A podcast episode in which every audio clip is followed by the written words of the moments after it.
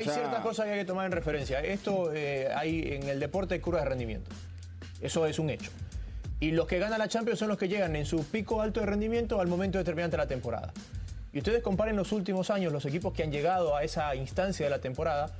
Muchos de ellos venían descolgados de sus ligas o fueron campeones de liga en la última jornada. Ninguno fue campeón en marzo, campeón en abril y después fue a ganar la Champions. Ninguno. Ni los Barcelona de Guardiola. El Chelsea el año que queda campeón queda sexto. El Bayern Múnich fue el único. Fue el único en esa temporada que elimina al Madrid en penal. En una temporada, claro.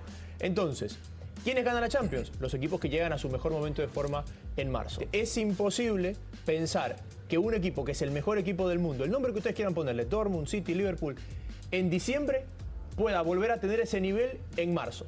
Porque no, no dan los tiempos para que caigas y para que subas. Todos los equipos tienen picos altos, picos bajos. Y para terminar esto, a mí no me parece una coincidencia el ritmo de los segundos tiempos de dos equipos de la liga, Barcelona y Atlético de Madrid. Por momentos, cuando uno ve los partidos, uno parece que el Barcelona juega un tiempo y regula. Atlético de Madrid parece que juega un tiempo y regula.